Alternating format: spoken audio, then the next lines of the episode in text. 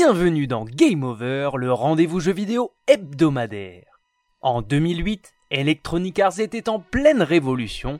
Pour renouveler son catalogue, l'éditeur prenait le risque impensable aujourd'hui de lancer toute une nouvelle galerie de licences dont certaines sont totalement tombées dans l'oubli. Parmi ces nouvelles IP, Mirror's Edge et Dead Space s'en sont le mieux sortis. Développée par DICE, la première a eu sa suite sur la génération suivante de machines. Quant à celle de Visceral Games, c'est incontestablement celle qui a remporté le plus de succès à l'époque.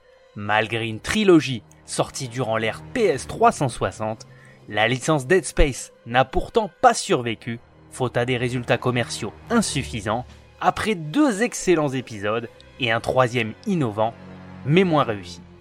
Synthèse parfaite de ses influences, arrivée au meilleur moment pour ringardiser ses modèles, la saga pouvait compter sur une base solide de fans, attendant un quatrième opus en chantier, finalement annulé. Après les réussites commerciales et ludiques des remakes de Resident Evil 2 et 3, l'éditeur et son studio EA Motive livrent en ce début d'année le remake de l'épisode fondateur de Dead Space, le plus marquant pour son côté avant-gardiste et la maîtrise qu'il dégageait pour un premier épisode d'une nouvelle saga. Disponible en exclu sur PS5, Xbox Series et PC, le titre recréé de zéro sous le moteur Frostbite débarque après un Callisto Protocol intéressant, mais laissant une petite déception aux habitués du genre. Après avoir fini une énième fois l'aventure, d'un des jeux qui m'a le plus marqué, voici ce qu'on peut en dire. Que les amateurs de de la saga soient d'emblée rassurés, Dead Space dans sa version revue et corrigée par EA Motive conserve le même scénario qu'à sa sortie en 2008. L'histoire se déroule dans l'espace au 26e siècle, où vous incarnez Isaac Clarke, un ingénieur envoyé au secours d'un vaisseau minier en perdition, le gigantesque USG Ishimura, dont le dernier signe de vie n'est autre qu'un message audio de Nicole Brennan, docteur sur le plus grand brise-surface de l'univers, mais également petit ami de Clark. Une fois arrivé à bord, c'est un véritable enfer qui va attendre l'équipe de secours, qui sera rapidement attaquée par des mutants humains revenus mystérieusement à la vie. Exclu PS5 Series et PC, ce remake est sans aucun doute la meilleure façon de découvrir le titre aujourd'hui.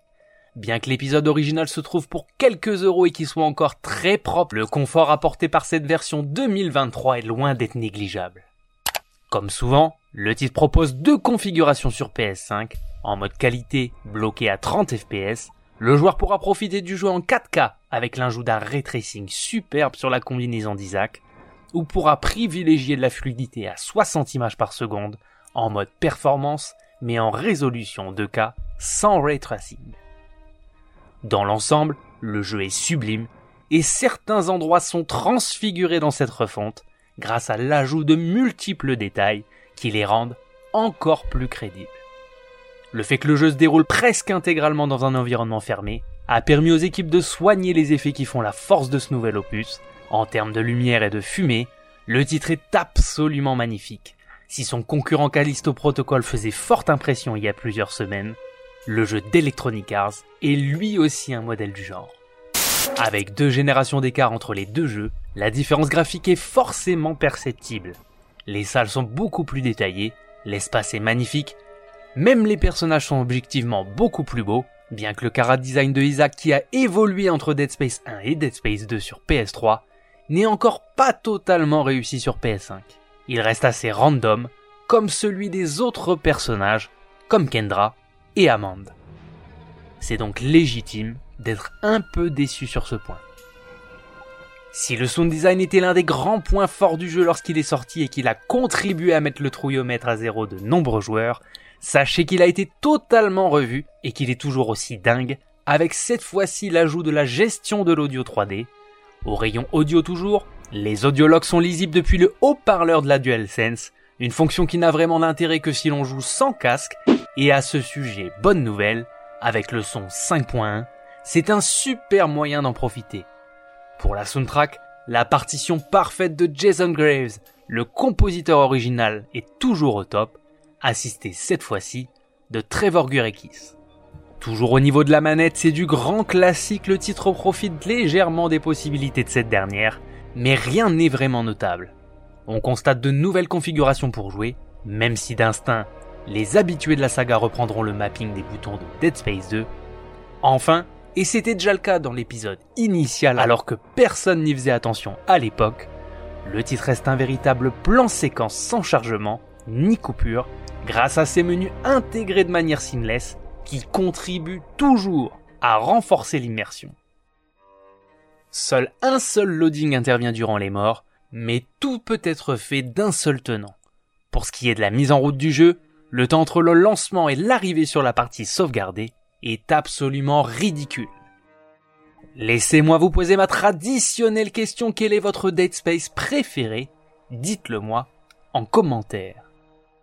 Les meilleurs exemples prouvant ne fait pas de bons remakes sans l'agrément de quelques ajouts substantiels, les développeurs de EA Motive l'ont bien compris ici. Désormais, Isaac qui était totalement muet lors de la version du jeu en 2008, a maintenant une voix qui lui permet d'interagir avec ses interlocuteurs sur l'Ishimura. Même si les échanges dans lesquels le protagoniste est impliqué n'apportent pas grand chose de plus au déroulement de l'histoire, fort est de constater que cela donne un peu plus de corps au personnage que dans le tout premier jeu sorti sur PS3, 360 et PC. De manière générale, les personnages secondaires seront davantage développés au même titre que l'histoire. Par exemple, on a droit à quelques nouvelles cutscenes avec des hologrammes à certains moments de l'aventure, assez peu développés sur le premier opus de base, et beaucoup plus dans Dead Space 2. Le folklore autour du monolithe et de l'unitologie est dans ce remake bien plus présent, ce qui lui confère finalement une meilleure connexion avec la suite de la saga. Les doublages ont été entièrement refaits, mais avec une vraie fidélité à l'œuvre d'origine, où les voix de Isaac et Nicole en VO ont été conservées. Pour la VF, tout est réussi, même si on reste surpris du choix de Boris de pour le rôle principal, en lieu et place de Xavier Fagnon qui était absolument parfait sur Dead Space 2 et injustement remplacé sur le troisième volet. Pour le reste, L'histoire s'étoffe aussi par quelques différences de scénario, de mort de personnages et par l'ajout d'une fin alternative à l'original, finalement beaucoup plus raccord avec la suite de la saga. C'est donc un bon point. En termes de structure de jeu, les développeurs véritables fans du premier opus ont modifié quelque peu le déroulement du titre, pour permettre à ceux n'ayant déjà poncé l'aventure à de nombreuses reprises de retrouver un peu de surprise. On a désormais droit à de nombreuses salles cachées quelques quêtes annexes, de nouveaux casiers débloquables en obtenant des habiletés de sécurité sur 6 niveaux, et pour la replay value, il est bon de noter que tous ces casiers abritant du loot ne pourront pas s'ouvrir sur le premier run du jeu, et le tout ajoute un peu de backtracking supplémentaire, bien aidé par une map entièrement revue et corrigée, qui n'a rien à voir avec la purge que représentait celle de l'épisode original. Du point de vue rejouabilité, les plus hardcore apprécieront le pouvoir de retenter une dernière fois l'aventure à l'issue du New Game Plus, dans un mode de difficulté impossible, largement inspiré de Dead Space 2. Si l'on s'arrête là, cette version 2023 de Dead Space demeure assez identique à la toute première.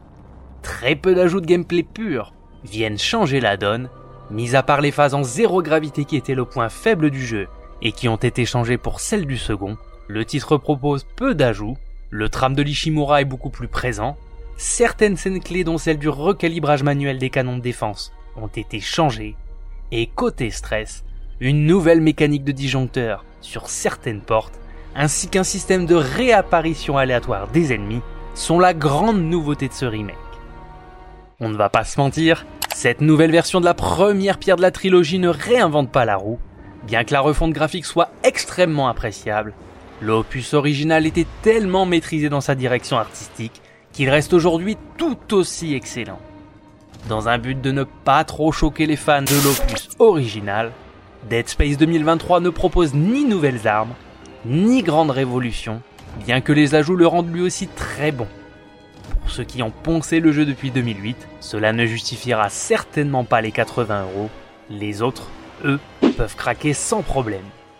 Quoi qu'il en soit, on espère que le succès sera au rendez-vous pour ce travail de passionné respectueux du matériel d'origine, et servant à tester la réactivité du public dans l'optique de remettre définitivement la licence sur les rails. On espère d'ailleurs que plus qu'un remake du deuxième volet, pourtant l'opus le plus abouti de la saga, ce sera avec le tant attendu quatrième épisode, de la franchise.